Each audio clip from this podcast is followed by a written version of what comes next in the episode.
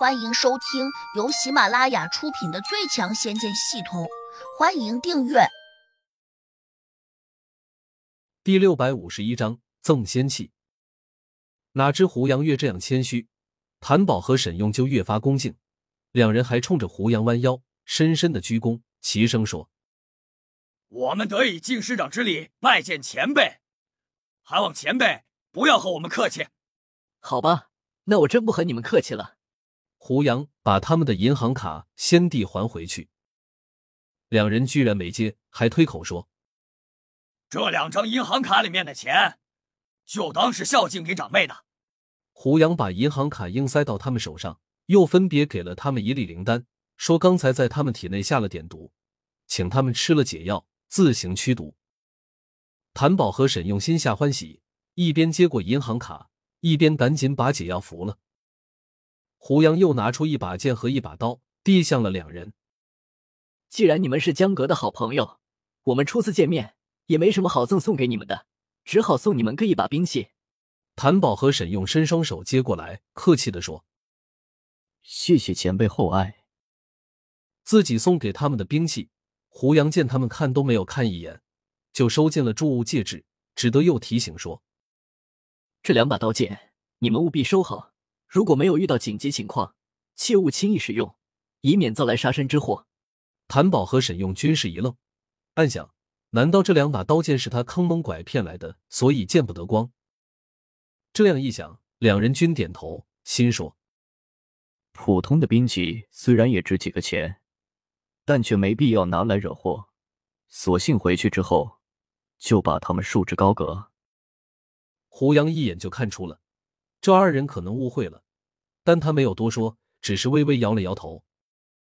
两人见胡杨露出这样的表情，顿时反应过来，这两把刀剑可能比较珍贵，而自己二人拿过来之后，立刻收进了铸物戒指，连推辞一下的动作都没有，是不是显得太草率了？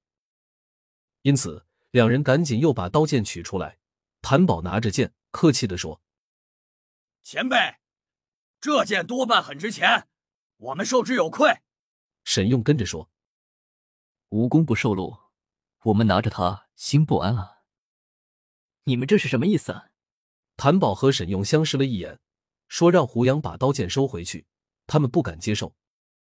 胡杨似笑非笑的看着两人：“这把剑叫陌上彩虹，这把刀叫北雁回春，均来自于仙界。换言之，他们是仙器。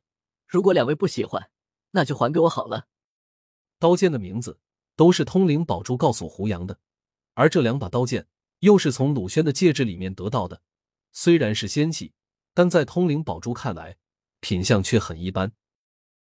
只不过鲁轩不太识货，误以为这是两把了不起的宝物，所以珍藏着，一直舍不得拿出来。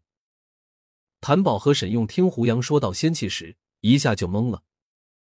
仙器，这，这真是仙器！说话之际，两人都下意识的把刀剑收回来，兴奋的抱在怀中，一边伸出手指去摸。当然是仙器，我没必要骗你们。你们既然不喜欢，那就还给我吧。喜欢，我们当然喜欢。两人这下简直是欣喜若狂，急忙后退，生怕胡杨伸手来抢似的。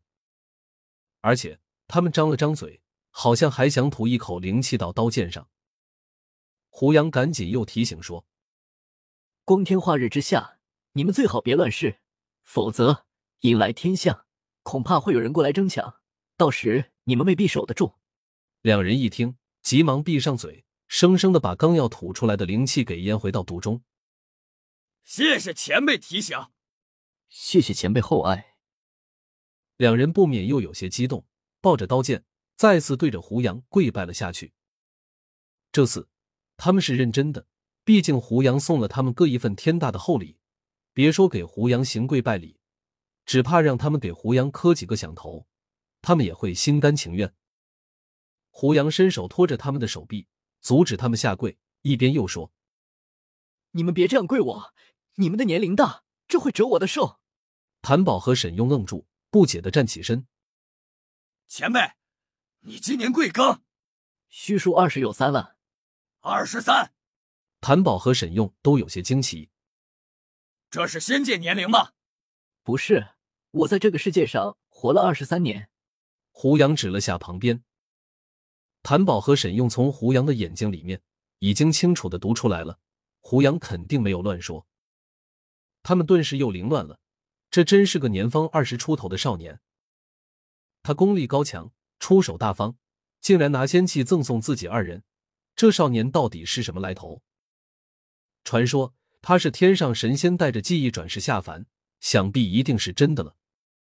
如果不是这样，江哥怎么会心甘情愿拜他为师？两人突然又羡慕起江哥来了，他怎么会有这样好的运气呢？两人相视了一眼，心里一横，立刻都有了相同的想法，当即在拜向胡杨，请求收他们为徒。胡杨摇头，没有答应。谭宝有点着急，忙说：“莫非前辈嫌我们资质不够吗？”“没这个意思。我们知道陆不凡和你有些过节，但我们不怕。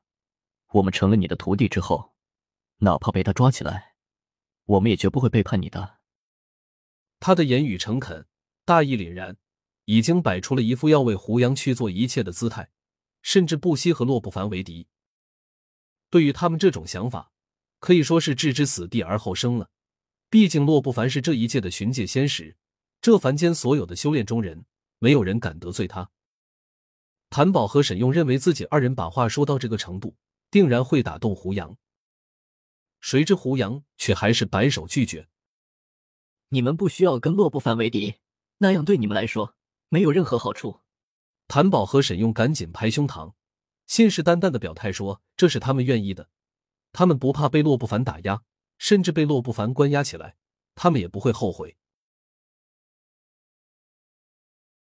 本集已播讲完毕，请订阅专辑，下集精彩继续。